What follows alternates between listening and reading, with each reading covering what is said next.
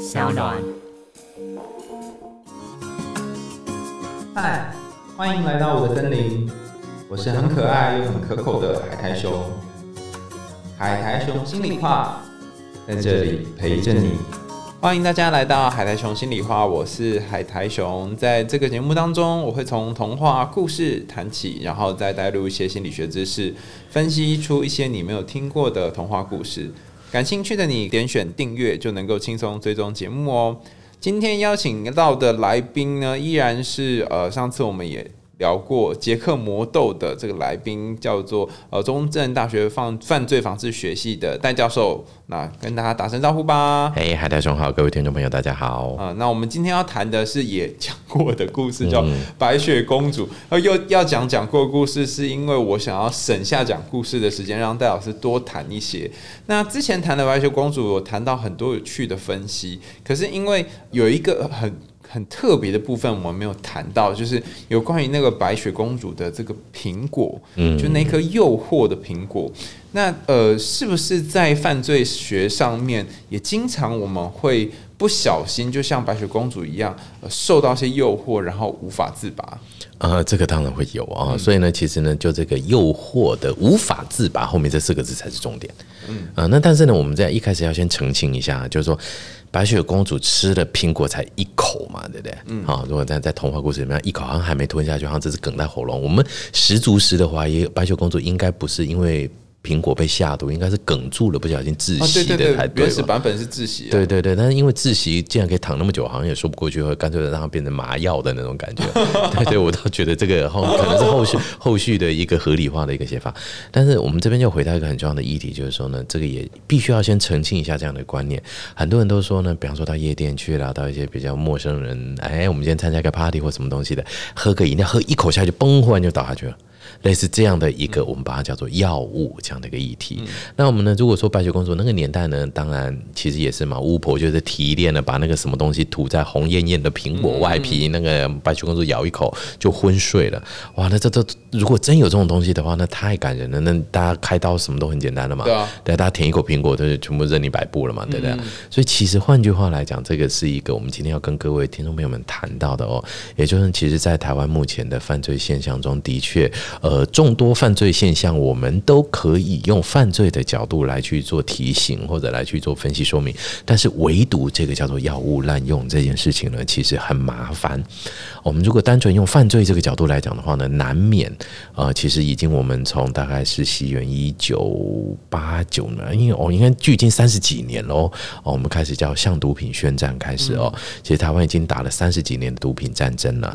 那这场战争到现在投入的一些金额啦、预算啦，已经是各位难以想象的数字了。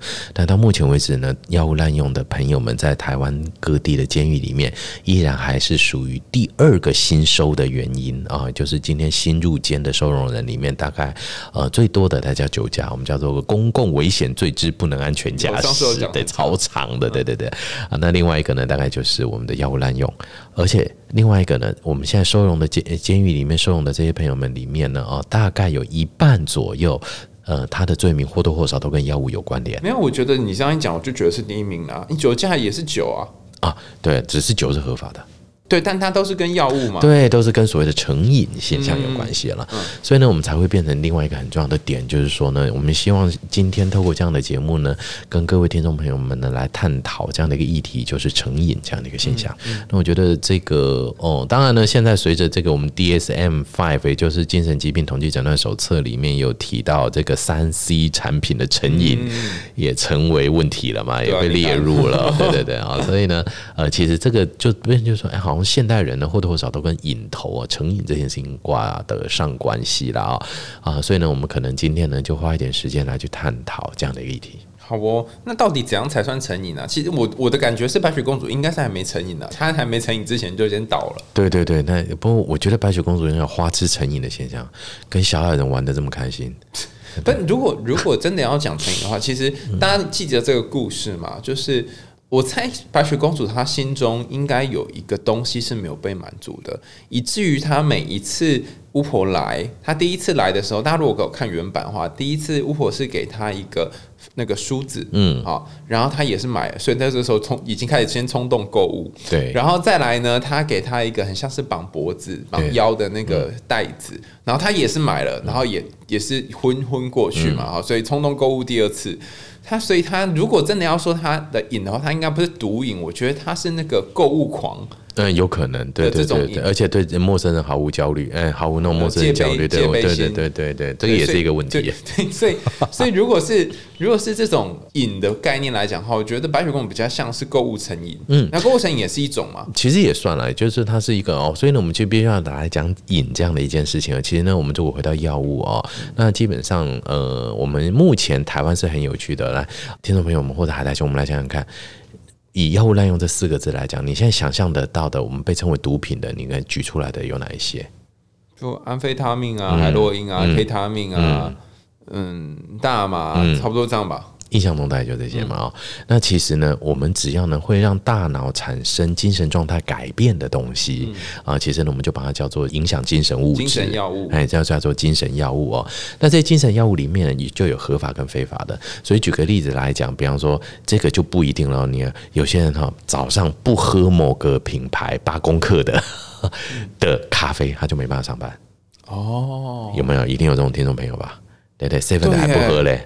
对啊，还嫌 seven 的不够浓，还是干嘛？一定要八公克的那一家，对不对？好，为什么会这样子呢？其实呢，本身来讲，它里面就会含有咖啡因嘛。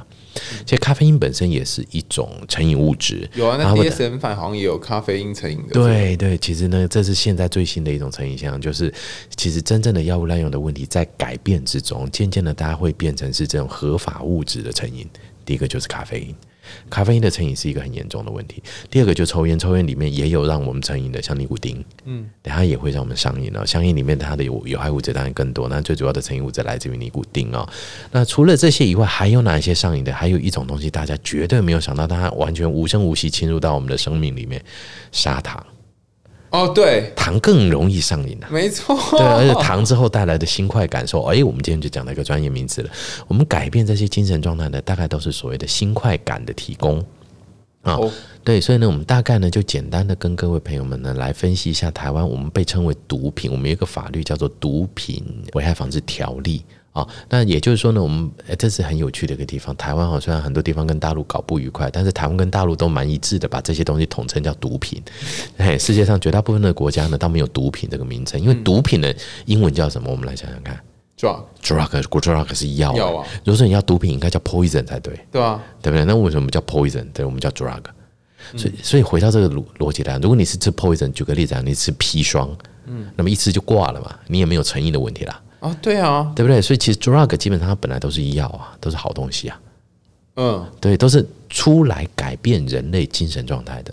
所以呢，你今天很 down 的时候，很累的时候，哎，吃一个提提神，喝杯咖啡提提神。那很多人今天很嗨，嗨过头来吃一个镇静一下，或者今天哎搞到很紧张睡不着，来吃一个安眠一下。那这些呢，其实原先发明出来都是药物的一个观念。嗯，所以呢，我们台湾把它叫做《毒品危害防治条例》这几个字呢，来去做一个总整的概括性的管理。嗯，那基本上呢，这个《毒品危害防治条例》就变成那么什么叫毒品啊？那这就是一个法务部，还有就是各部会的一个叫做毒品审议委员会里面定义出来的哦。那它里面呢提到第一个就是成瘾的。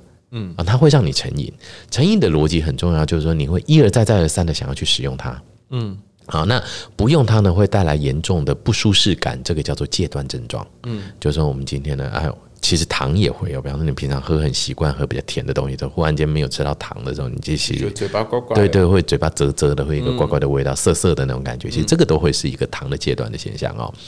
那就像抽烟，当然大家都更明显了啊。所以呢，大概就是说呢，你有强迫用药的现象，你有追寻用药的现象，你有戒断症状，而且呢，你离不开它，你的药量越来越大，那这样就出现了成瘾了啊。那成瘾之后呢，第二个还要它具有一定的身心危害性。嗯，所以这就回到这边，为什么咖啡因到现在？是合法的，因为坦白讲，咖啡因成瘾了，但身心危害性其实不那么大。嗯，咖啡因成瘾会怎么样？觉得还好啊，就这样子嘛，就是你每天就花个一百五去喝杯咖啡而已嘛。嗯，好，所以呢，基本上呢，咖啡因目前在身心危害性上是稍少的。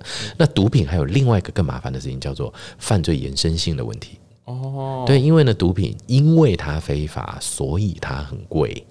它就有利可图。嗯，所以呢，从毒品的制造、贩卖、运输、转让，好，我们简称叫制贩运让啊，制造、贩卖、运输、转让这四个呢，都是入刑法的罪。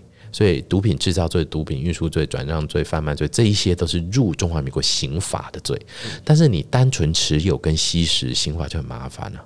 嗯，对，刑法那是有危害行为发生的时候，所以呢，我们在单纯吸食的部分呢，台湾的法律越走越现代化了。我们把它从单纯的罪犯改变成为现在最新的想法，叫做病犯，嗯，而不是病人哦。病犯就是他的确犯罪了，他有犯的身份，但是他是生病了，所以他生了一种病，就是成瘾症这种病，但他是生病的犯人啊，所以他在病之前，我们必须要去治疗疾病，再来探讨他犯这件事情。嗯。然后这是病犯论的观点啊，等于就是说有成瘾性、身心危害性跟社会危害性、社会延伸的这种犯罪危害性，这三件呢，我们把它称为是毒品。那我们我们都知道分成四级嘛，大家都听过一级毒品、二级毒品、三级毒品、四级毒品啊。其实呢，这四级毒品呢，并不是一就厉害到不得了，四就烂爆烂的不得了，不是这个意思。每一种级的毒品，它个别对于人的身心状态都有不一样的影响跟伤害，主要就是看我们刚刚讲到的伤害程度吧。嗯，也不是，不然呢？呃，应该是这样，就是伤害的类型跟它所带来的犯罪延伸性。嗯，啊，所以呢，第一集我们通常最常讲到的第一集最有名的，大概就海洛因。啊，那它这一组呢，大概就海洛因、吗啡、鸦片，这都是一级的。还有另外一个叫做骨科碱。嗯，啊，这些大概是我们比较熟悉的一些药物滥用里面的药物里的一级的。那但是海洛因、吗啡跟鸦片这一组呢，他们叫做中枢神经抑制剂。嗯嗯。它最要做到的，就比较像是白雪公主吃的东西，它就吃了以后呢，它会让你感觉到好像，呃，身体上面的病痛不见了，那你的身体呢，动作变迟缓了，那你身上有酸啊、痛啊的感觉就被阻断了。那举个例子来讲，但从海洛因、吗啡、鸦片，其中有一个吗啡。那我们知道呢，其实吗啡是一个非常重要的，在手术过程中，在医生合法的使用的药量控制情况下的时候，非常好的抑制疼痛感的药物。很痛的时候就打吗啡。很多癌末的朋友们，他们可能真的癌症侵入到很深刻的地方，说很痛，那他就打吗啡止痛。啊，其实它是一个药物，但它一旦被流传出来以后，它就变成是一个不舒服的感，它就变成一个毒品啊。所以呢，这一种我们叫做中枢神经抑制剂，我用一句白话文来讲，既然它有麻醉不让你痛的功能，它不知道有没有看过瑶瑶的那个广告，不让你睡，白马玛丽行那种的，它就让你不让你痛哦。啊，所以中神医治其实不让你痛。那骨科碱台湾很少，骨科碱基本上是呃在美洲那个地方比较多，它是骨科业来的嘛，这个比较天然的东西。哎，所以这个我们比较很重要的讲哦，所有的毒品，现在所有的这一些一二三四级的毒品，除了人工合成以外，全都是植物提炼的。嗯，所以其他都是素的，出家人都可以吃哦。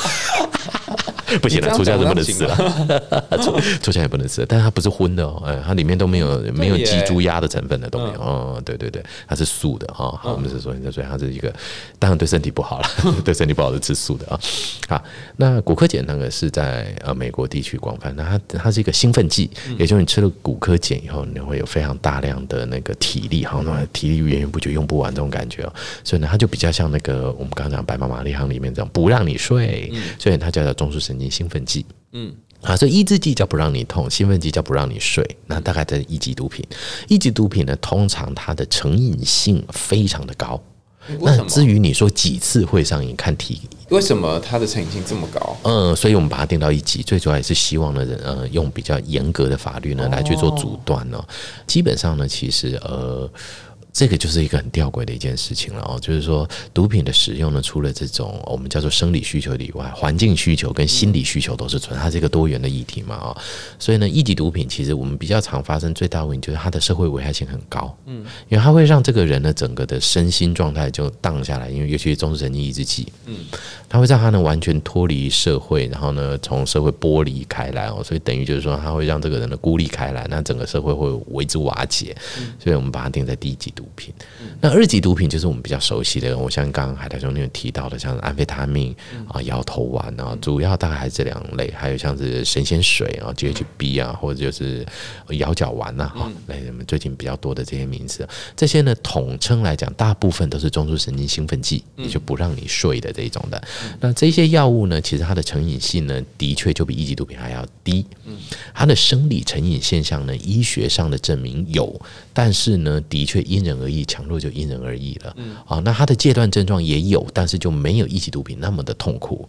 所以相对来讲，二级毒品的确很多人会觉得这就是一个很大的问题点，因为青少年很喜欢用二级毒品，呃，安非他命啊之类的啊，因为它会让你有源源不绝的体力，跳舞跳得很嗨，整个晚上一直玩都不会累啊，甚至呢，你考试前一天你好好你用一点的话，你可以整晚 K 书都不会累。嗯，但麻烦在于隔天考试的时候你就睡着了。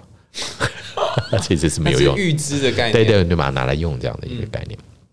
所以呢，其实呢，二级毒品呢，呃，我们比较常看到就是，其实它带来的是一个长期的影响。我们刚讲的这些二级毒品，其实它的精神毒性都很高，它会彻底改变我们的大脑结构。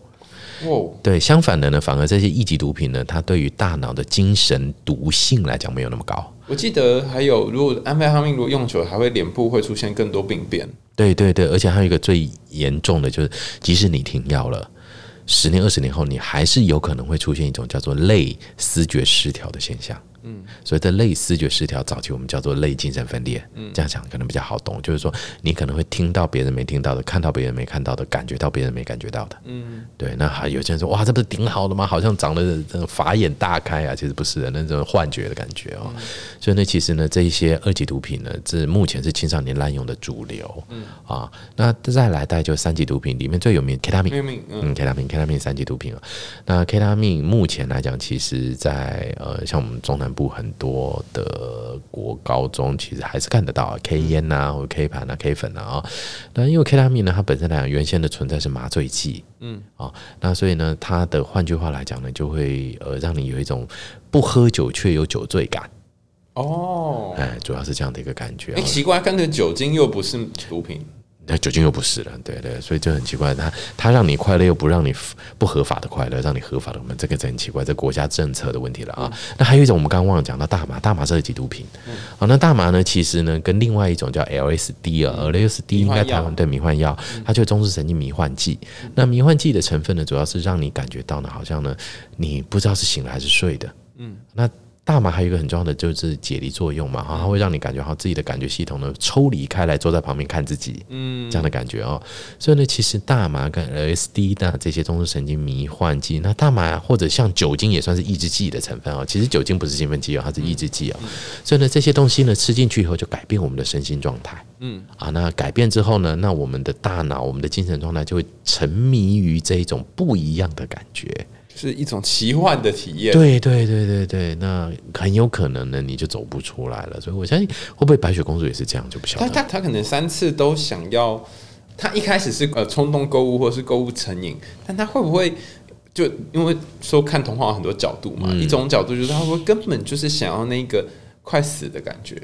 哎，我觉得也有可能濒死经验的那种对啊快感。你看三次三次都是这样快死快死嘛，然后最后都救回来了，对。对啊，就是那个有还有一些什么，我听之前听过那个什么性爱窒息的也是一样哦，有有有有有也有这种比较特殊性，快呼吸不过来这种感觉。对对对啊，所以呢，其实呃，如果说就这种成瘾现象来讲的话呢，我相信我们的毒品危害防治条例里面把这四级拉开来讲，再加上不同的药物的类型来讲，其实已经是蛮完整的，呃，做了大部分的一个规范了。但是麻烦的事情出现了，也就是呢，我们现在的这种新兴，我们叫。做新兴毒品，但实际上呢，这个名词是不对的，应该要叫做新兴影响精神物质。嗯，也就是说，一些原先呢不是呃，大家没有想到有这可以拿来吃的，就却拿来吃，吃了却产生了人们想要的一些效果所带来的。那我们常听过的像预言啊，那叫卡西酮，嗯，那或者就是有还有其他更多的药物，最近比较流行的是咖啡包。嗯，那呃，最近一些新闻有一种新的药叫 PMMA，好像叫做霸王摇头丸。超级摇头丸。那 据我们那个法务部的表示，好像是两个月造成二十八个人死亡啊。所以呢，其实这些新兴的影响精神物质呢，其实都在我们的毒品危害防治条例的规范跟不上的阶段。诶，所以这些东西吃的是不犯法的，犯法，但是呢，管不到。其实我不知道它的毒性是什么，因为它全新配出来的。坦白讲，我不知道药理性是什么。哦，它可能是一些东西的组合。其实除了组合以外，最重要的一个部分来自于就是说呢，因为通常这些东西我们不是把它放在人可以使用的范围里面，所以我们根本不知道它的成分对于人有什么影响，那没有办法进行药理实验。所以一旦呢，你把毒品危害防治条例规定进去以后呢，其实我们这些研究者或者医生们，也没有缺乏药理证据，缺乏一些临床证据来去证实它的危害性，所以这个很麻烦。那我怎么能够知道它叫做违法？对，所以呢，基本上呢，我们当然都会有一个观念啊，再加上其实呢，道高一尺，魔高一百丈啊，所以呢，很多对啊，真的是那个变化非常非常的快。那所以就有那个呃，像最近就开始流行，他们把它混充在咖啡包里面，嗯，啊，那做成咖啡包这样的一个状况来卖啊。那其实这个就是回到一个很吊诡的一件事情了啊。那这边呢，就像今天那个巫婆把它把它那个安眠药或什么的成分毒的成分涂在苹果上面，那这。个观念，我觉得这就是白雪公主这个童话故事呢。我们要从这个角度来去做说明的。我们很多时候都会从这个角度来去思考，什么？从被害人角度来去思考，这是警察教我们的。请问一下哈，今天白雪公主这故事就带给我们。药物滥用上面一个很奇特的错误刻板印象，因为白雪公主对于苹果没有戒心，应该吧？嗯，苹果嘛，漂漂亮亮的嘛，又是一个和蔼的老婆婆，虽然那老婆看起来鼻子都很大，有没有？好，好，那这时候呢，老婆婆就拿了一个看似无害的苹果，拿给白雪公主，这白雪公主就纯真的像一张白纸一样，咔咔就咬一口，然后就昏倒了。嗯，这就是我们对毒品的概念。嗯，好，所以我们就延伸到现代的毒品里面，这时候警察先生就这跟我们告诉我们了，这些药头啊。万恶不赦，为了要吸引青少年的注意，就把青所有的毒品做的跟糖果一样，染上七彩的颜色。然后就说啊，这个色也不会怎样啊。对啊，都是糖果的哈，你看都是糖果，来来来吃。请问一下，这就我们要试问一下，药头到底宁愿把药？我们来，我们来，我们假定海来兄，咱们如果今天的不做广播了，咱们来去做点违法的事情，来贩毒好了。嗯，如果你是台湾最大的这个毒。贩毒的头头，你要怎么卖？你现在有一千颗摇头丸，嗯，来，你把它染成一千种颜色，然后拿到青少年聚集上，来有粉红色的 Hello Kitty 的，来有粉哎绿色的，有梅隆口味的，你要这样子卖，还是这一千个全部都把它保持成白色的，直接卖给你的下线？哦，我当然是要弄成七彩，这样会有更多选择啊。这个其实呢，你就不适合做毒品。为什么？你想想看哦，你把它染成七彩拿去卖给一千个小朋友，嗯，其中有任何一个人咬你，你就完蛋了。犯罪这件事情在于不要被抓到，而不是在于犯罪得手，这是毒品的特征。嗯哼，贩毒者的特征绝对不是在于让你吃进肚子里，而是在于钱进我的口袋里。哦，对啊，是啊，这才对。所以哪一种贩毒才是正确的贩毒方法？我什么都不干。一个看起来就像胃药一样，用塑胶袋装着，直接卖给我的下线第一下线，一千万到手，我直接走人。哦，对不对？所以下线他要怎么弄？他那是他家的事情。这时候一。这时候，这个下线是不是分到一千万了？再然后我只好把它再抬高价钱，变一千两百万再卖下去给我的下线，一路赶，这毒品的价格就垫上来了。所以毒品其实都很便宜的东西，但是它被垫到非常高的价钱。好，那问题就来了，这时候就出现毒品这样一路传销下来，走到最底端的时候，出现两种人。这是从经济学家的角度来看，毒品有两种人，两种人，这两种人是哪两种人？有钱的吸毒的跟没钱的吸毒者。嗯，请问吸毒贵不贵？贵啊，贵死了！大家都说你吸毒就倾家荡产了，对不对？其实吸毒坦白讲，就市价来讲也还好哎。假定我们就摇头丸来讲好了，一颗大概五百块台币，我们看场电影差不多嘛，唱 KTV 也差不多，一颗让你嗨了一整个晚上，哎，KTV 也是一个晚上啊，嗯，所以其实差不了太多，并不会真的让你倾家荡产到什么地步，除非一级毒品那个部分，那真的会。一般来讲，在二级毒品或青少年使用的药物上的话，其实并没有那么高的经济压力，很多的家长是负担得起的。好，那就回到这个点了。现在负担得起就没差嘛，麻烦来了，负担不起的吸毒者怎么办？嗯，所以我举个例子来讲，我今天我买了两包毒品，我花两千块买了两包毒品，请问一包成本价多少？一千嘛，那我买花两千块买两包，一包就是一千，其中一包呢留着自用，另外一包我要拿来变卖，嗯，换取更高的利益。请问我这包毒品的成本变成多少？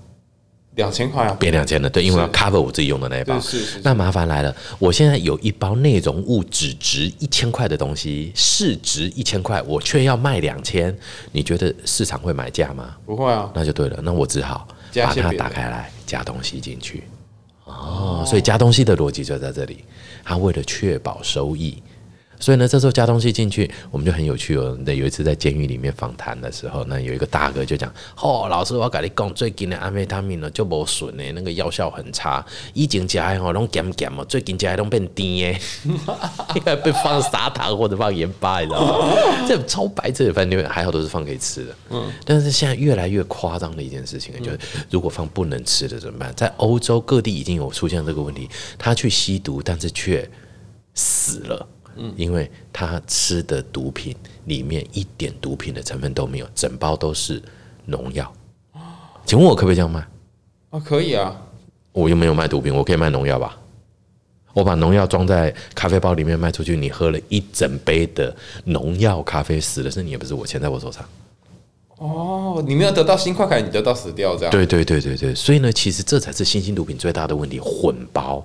所以混包这件事情呢。重要的是混淆警察办案，再来就是呢利益的取得，而且他根本他有时候根本是零成本，对他零成本一个乱加，所以最经典的案例在发生在我们家，你知道吗？据说有一个高三的小朋友考完学测很开心，你知道吗？啊，死命的存钱打工存以后呢，到嘉义市的夜店去买了。毒品咖啡包啊，一包一千五，超开心，你知道吧？半夜十一点半，终于在夜店热闹起来的毒品咖啡包打开，开始泡下，开始喝，喝了一口以后，十分钟，嗯，二十分钟啊，三十分钟，嗯，干，真的是咖啡，妈的，真的是全年卖的麦斯威尔咖啡，一点都没有错，就是咖啡，只有咖啡，除了咖啡什么都没有。啊，还好，他是卖到可以吃的啦。哎，你不觉得这个生意可以做吗？我们就到夜店去卖真正的咖啡。诈骗了吧？可是我是我我我我哪有诈骗呢？我卖咖啡耶。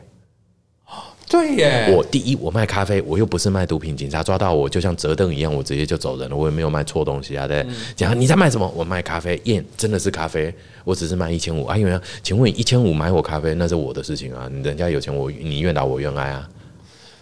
我们还可以拯救这些吸毒的朋友，让他们喝真正的咖啡。而且从，而且从头到尾他都没有违法。对，各位听众朋友们，听我们的节目就是这一点好。你就知道可以拿对有副业了，你知道吗？就是到夜店卖真正的咖啡啊。而且，而且实际上你你卖那个咖啡，你还救人呢。对，对，对，对，对，你可以让他们不要接触到新兴毒品呢。对眉粉，我们就卖真正的眉粉嘛。嗯，对了，那摇头丸，你说你要那种小器材的，后来我们才知道，摇头丸哈。基本上为什么摇头丸上面要刻很多什么哎什么冰室啊什么霞内有没有那些图案？我们本来警察是这么讲，哎，摇头丸吸引青少年注意。哎，摇头丸一个是多大了，小不拉几的一颗，夜店吃谁管你？你比方说你要吃摇头丸了，讲那我今天还我要吃摇头丸跟海苔，哎海苔兄，你看我今天这颗是冰室的耶，你要不要看一看？无聊啊，吃毒给大家知道不是很丢脸嘛？嗯，对不对？所以那些是干嘛用的？因为摇头丸一颗哦毒性很强，它是为了方便它拆药用的。哦，所以你没发现它很多的那个。图形压的都是对称的哦，那你可以拨开来嘛，要不然你没事去夜店去玩，还要带着阿妈的糖尿病切药器啊，那不是很奇怪吗？对不对？就就顺手可以拨开来用的哦。哎，所以哈，我们就发现很有趣，警察教的、教官教的跟毒虫教的好像不太一样。嗯，那我们就姑且听一听啊，反正大家加减乘除听一听，去感受一下真实性。所以你你如果从白雪公主的角度，或者从巫婆的角度，嗯，甚至从小矮人的角度去看。这个故事就是她吃了一个很像毒品的东西，然后他从头到一直在冲动购物，买到上瘾的这种状况来讲，就可以发现，其实那个毒的东西还有那个成瘾的东西，跟我们想的不一定完全是相同的。其实是对毒品通常不会有这种一次就上瘾、一次就让你昏睡这样的一个状况。那此外呢，它的成瘾是后期慢慢一次一次的成功之后所带来的成瘾的一个感觉。嗯。所以不不会真的像白雪公主一样一次就倒了，不会。对，但但是你有可能像她一样三次、四次、五次就会一直买。对，你会很喜欢那种感觉，那就成为新瘾了。嗯嗯嗯。好，那今天我们谈到比较多跟呃药物成瘾有关的部分哈。那下一次呢，也一样是呃大老师会来跟我们一起谈一个信箱，这个信箱是有关于另外一种成瘾，那这个成瘾也是一个非常棘手的成瘾哦。那至于是什么呢？好，我们就期待下次老师跟我们分享喽。拜拜，拜拜。